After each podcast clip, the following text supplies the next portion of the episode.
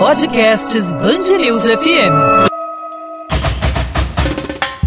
Enredo Cultural com Luiz Carlos Magalhães.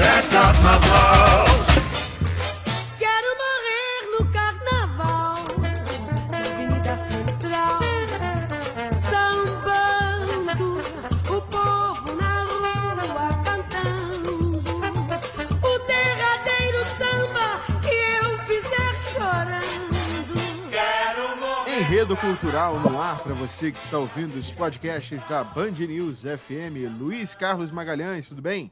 E aí, Lacerda, tudo bom? Tudo tranquilo? Tá Tudo gostando tranquilo. da liderança?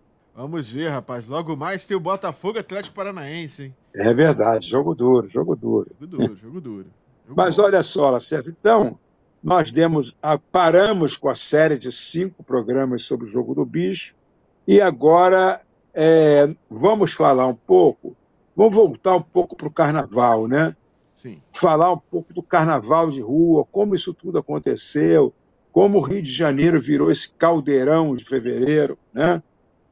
Uhum. Então você, a gente tem como base para o carnaval de rua ali a Rua do Ouvidor, tá? Porque não existia ainda a Avenida Central, o centro do Rio era aquele emaranhado de ruas e tinha a Rua do Ouvidor, que era uma rua direitinha, mas era muito pequena. Era muito, tinha uma caixa muito pequena. Então era ali que tudo acontecia. Inacreditavelmente ali cabia tanta gente. Então ali havia au- autorizações municipais, desautorizações mu- municipais, eh, vetos à passagem. Os, os, os bondes eram ainda passaram puxado a burros. E o bonde sempre foi um instrumento importante para o carnaval, né? Aham. Então era feita uma exceção ao carnaval. Aí então ali passavam os burros com os furiões dentro, né? É, então para os dias de carnaval é, era era feita essas exceções, né? Que não era permitido para quaisquer outros veículos. Então vamos dar um pulo lá no ano de 1903, que a Rua do Ouvidor então ela ficava pronta, né? lisinha, asfaltada, com meio fio, com calçamento. E aí o pessoal viu aquilo como uma porteira aberta, né? O nosso grande salão de carnaval estava ali. E, e tanto é que em 1900, logo no ano seguinte, o prefeito autorizava a entrada de carros com foliões fantasiados, tá? É, e, então significou uma porta escancarada para o carnaval, né? Então, nós vamos buscar lá na Eneida, que é a nossa grande rainha, nossa grande referência do carnaval. É, a Eneida, que era paraense, mas era uma carioca de coração, ela, ela num, num tom emocionado. É, é, no livro, a gente percebe que o tom dela está emocionado. né? Ela, ela, ao imaginar a, a- aquela estreitíssima rua do ouvidor receber tamanha quantidade de, de, de, de furiões, né? eh, de prestes, de carros com mascarados, aquele desvario da terça-feira, da terça-feira gorda, ela dizia que a, a verdade, abre aspas para a Eneida, a verdade é que a Rua do Ouvidor foi o berço, a mãe protetora, a animadora do carnaval do século XIX nessa cidade. Olha só a importância que tinha a Rua do Ouvidor, que há quem diga que tinha momentos que tinha 100 mil pessoas nela. Eu deixo barato, eu, boto 50 mil.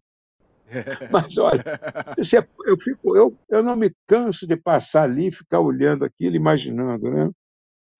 Bom, então assim era a Rua do Ouvidor, ali tinha, ali tinha também, tinha também é, é, intrudo, tudo acontecia naquela rua. Né? E Então, e nessa época, ali na virada do século, como nós já dissemos aqui várias vezes, começavam as obras de abertura da Avenida Central. Tá? As- era- já era o Bota Abaixo, de Pereira Passos. Então, a obra principal foi rasgar uma avenida de mar a mar, lá da- do mar da Praça Mauá até o mar onde está lá o, o, monumento aos pracinhas, né? onde tem aquele obelisco ali que Getúlio amarrou os cavalos. Bom, então começaram as obras de abertura da Avenida Central e o Carnaval teve que expandir-se, buscar novos campos de batalha, batalha de confete. É, não podia ter Carnaval na Avenida Rio, na, ainda era Avenida Central, e então foi, foi necessário buscar outros outros palcos, né? Então, nessa conjuntura, ali no Carnaval de 1906, é, o Carnaval se deslocou para a parte que estava pronta da Avenida Beira-Mar. A Beira-Mar também está naquele complexo de obras do Pereira Passos, mas não estava toda pronta, mas já tinha uma grande parte pronta, que era do centro da cidade até ali por um pouco mais adiante, né? E essa, essa beira-mar era tão bonita, tão imponente, que ficou conhecida como a avenida mais bela do mundo. Né? Assim ela era tida pelos cariocas. Né? É, aí, o que, que acontece? O carnaval era ali, mas aí fica pronta a Avenida Rio Branco. Avenida Rio Branco, que não era Avenida Rio Branco, que era a Avenida Central. Passou a ser a Avenida Rio Branco com a morte do Barão do Rio Branco. Então a Avenida Central ficou pronta, linda, toda afrancesada, como nós vemos aí nos postais, né? parecia feita para os furiões, parecia até que, olha, pronto, está tá para vocês. Então, é, aí aparece, tem 1.800 metros de extensão, 33 metros de largura, ou seja, quase 60 mil metros quadrados. E aí aparece um outro matemático furião e calculou que cabia ali 180 mil pessoas nos momentos de pico. É, é, é como aquele velho e bom Maracanã do nosso tempo. Cabia uhum. isso tudo lá. Maracanã repleto. Bom, e o que, que aconteceu? A nossa Rua do Ouvidor ficou quase abandonada, com o novo palco. Né?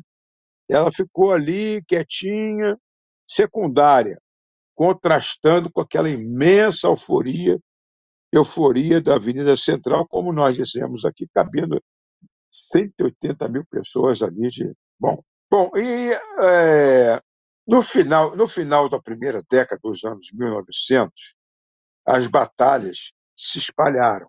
Né? Por quê? Porque, com a Avenida Central aberta, houve um incentivo para foliões de toda a cidade irem para o centro da cidade. Porque havia espaço. Uma coisa é você ficar apertado ali na Rua do Ouvidor, outra coisa é você se esbaldar à vontade na Rio Branco. Então, houve um afluxo muito grande de, de foliões ali para aquela região. E o carnaval foi se espalhando, então, pela 7 de setembro, pelo Lago São Francisco, pela Uruguaiana, Rua dos Andradas, Avenida Paz, até lá a Rua do Riachuelo e Arco. Então, você vê que já há uma expansão grande do carnaval da cidade. Né? É, ou seja, a Avenida Central ela abriu as portas para foliões, para os foliões que moravam mais distantes, entendeu? que se animavam. Mas, mas o auge mesmo disso aconteceu em 1910. Era o tempo da memorável. O que, que aconteceu aí em 1910? É um totem, né? é um dos prédios mais totêmicos né? da toda a história do Rio de Janeiro e do Brasil. Era aquele edifício da Galeria Cruzeiro, tá? que hoje, onde está hoje, foi demolido e onde está hoje o edifício da Vila Central. Então, havia, ali a Galeria Cruzeiro, por onde os bondes passavam, por onde os furiões passavam. Então, era o tempo de, de, de, de uma quase lendária né? Galeria Cruzeiro, que bem no, é bem no coração da cidade. É bem no coração da cidade, não é mesmo? É, é, aí ali ficava o famoso Hotel Avenida, e dentro da galeria tinha o Bar Nacional e o Bar da Cervejaria Brahma. E ali acontecia de tudo. Né? Bom, Aí, depois disso, vieram os cordões. No ano de 1911, cerca de, olha só, cerca de 50 mil lâmpadas iluminaram a Via Central durante quatro dias. Vê como o poder público incentivava o carnaval, como a imprensa incentivava o carnaval. Isso é uma das razões por, por, pelo, pra, para o fato do carnaval ter decaído tanto. O carnaval do centro da cidade, entendeu? Você não tem esse incentivo, não tem como tinha no passado. Né? Olha só, colocar 50 mil lâmpadas. Bom, e as batalhas de confete se sucediam mesmo com a primeira, aí já com a Primeira Guerra Mundial explodindo na Europa. É, Brincava-se carnaval nas ruas, nos bondes, no mar, nas avenidas, nas praças. Todo lugar era, uma, era um palco para o carnaval. Né? Mas ainda precisava de alguma coisa a mais ser inventada. Tamanho era o entusiasmo do, do povo carioca. Né? E foi aí que, em 1996, alguém inventou o banho de mar à fantasia. Não sei se você pegou isso, Lacerda. Eu peguei alguma coisa ainda. Não. A única Pode- coisa de mar. Que eu- a, única coisa de mar que eu peguei, a única coisa de mar que eu peguei foi um bloco que tinha em Niterói se melhorar a funda, que ele saía de Niterói na barca e vinha É pro genial. Rio. Esse, E aí o bloco foi tão bom é um que eles tiveram que afundar. Eles Esse é um tiveram dos que afundar. Bom, é, porque ali na barca, se todo mundo for para um lado, ela vira. Tem Exatamente. que ficar equilibrado, brincando o carnaval equilibrado, né? É. Bom, então, não pode haver nada mais carioca do que o banho de mar à fantasia, que as pessoas iam com papel, fantasias de papel, entravam no mar e a fantasia molhava, caía e aí apareciam as partes, algumas vezes muitas partes, algumas poucas partes, mas apareciam as partes. Então, é, e, e mais ainda, lá por 1929, surgem as batalhas nos bondes, que se cruzavam cada uma, cada bonde no seu trilho. Isso começou com o bonde de São Januário e o bonde de São Cristóvão. E depois se espalhou, não demorou muito para que bondes de toda a cidade se fuzilavam com confetes e serpentinas. Isso eu peguei muito da Serra. Era muito bom isso. O Carnaval do Bonde. Uma das razões também da decadência do Carnaval no centro da cidade foi a ausência dos bondes. Né? E o bonde era um salão ambulante. Por ele ser aberto, por ele propiciar alegria, as pessoas se viam tanto, se tocavam. Então, o- o- o- os bondes, essa guerra dos bondes, também é, é, não tem sentido você pegar um ônibus e ir para o carnaval, entendeu? Todo mundo no ônibus fica quietinho, sentadinho, no metrô também. Mas no bonde não, no bonde era aquela euforia. Aí passava o outro bonde, jogava lança-perfume, jogava serpentina, jogava confete. Isso foi uma grande animação para a cidade. Né? E, para surpresa geral, logo se via a curiosa Batalha Chique dos Bondes do Leme. Essa aí eu não conhecia, não, hein? Essa eu nunca ouvi falar. É, o, o, o que era, um- era, era, uma, era uma batalha de bondes também, mas mais chique. Eram, eram levados confetes para dar distribuir para as moças e prêmios para os, os furiões mais engraçados. Né? E eram quatro bondes elegantes, alugados. Os moradores do Leme alugavam quatro bondes e levavam os furiões até o centro da cidade para depois, para depois voltar para o Leme. Que valia era o espírito de carnaval. Entendeu? Pode não ser tão animado, mas havia aquele espírito de carnaval. Bom, e o destaque final dessa animadíssima década né, é, foi, foi o surgimento do não menos lendário, até hoje lembrado, Bloco do Eu Sozinho. Tá? O sujeito que se vestia lá com nariz de palhaço, e, é, não é, não é o, o, aquele que, que, que batia o bumbo, não, era o bloco do eu sozinho, ele brincava sozinho. É uma, é uma, pe- perso- personalidade constante em qualquer noticiário, não se falava em carnaval sem se falar no bloco do Sozinho. Não é o Zé Pereira, é- muita gente confunde. O Zé Pereira, e nós vamos falar dele em outro, cap- em outro, em outro tópico, mas era o, o, o, o, o bloco do Eu Sozinho. Tá? Bom, e aí, e tinha ainda o bonde da família, lá pelos idos de 1907, é o bonde Caju Retiro, que homenageava o motorista e o condutor. O motorista eles chamavam de mãe preta, o conta- contador era o nosso pai, ou ao contrário, ou ao contrário. O importante é que havia essa brincadeira com o motorista e com o trocador.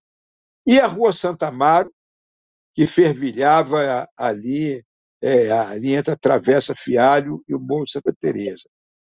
Mas, mais uma vez, nós vamos falar dela. O ponto mais vibrante da cidade era a mesma Praça 11, com o seu samba inconfundível. E eu vou encerrar aqui usando uma expressão do Arthur Ramos, que é o pai dos considerado o pai dos antropólogos brasileiros, né? É a, a frase mais forte veio dele, quando ele diz sobre a Praça 11, tá? sobre a importância da Praça 11, mesmo antes das escolas de samba. Tá? Ele diz: o carnaval de desentocaiou, olha só, desentocaiou, como se o, o, o, carnaval do morro tivesse entocaiado. Então, quem desentocaiou o carnaval dos morros foram esses, esses, essas batalhas, esses bondes ali na Praça 11. Né? Então, ele diz assim: é, o carnaval desentocaiou o samba dos morros. Olha só que frase interessante. O carnaval desentocaiou o samba dos morros. Os morros estavam escondidos lá. E o carnaval chupou o carnaval para a cidade. É, a Praça 11 começou a assistir aquilo, aquilo tudo. É, e o, o, o samba que vivia escondido nos morros é, re- renderam-se às homenagens que lhes foram prestadas pelo próprio carnaval. Né? Isso, com essa, com essa síntese aí do Arthur Ramos, a gente encerra aqui. E nos próximos capítulos vamos adiante. Vamos falar das batalhas de confete famosas, imortais da Rua Dona Zulmira, da Dona, Rua Dona Luísa, e como o carnaval foi se espalhando aí pelos subúrbios. É isso, Lacerda. Por enquanto, ficamos por aqui. É isso, Luiz Carlos Magalhães. Semana que vem tem mais, viu? Semana tem mais carnaval. Vamos continuar. Vamos fazer uma série sobre o carnaval, como ele ocupou as ruas do Rio de Janeiro. Valeu, tchau, tchau. Grande abraço, então.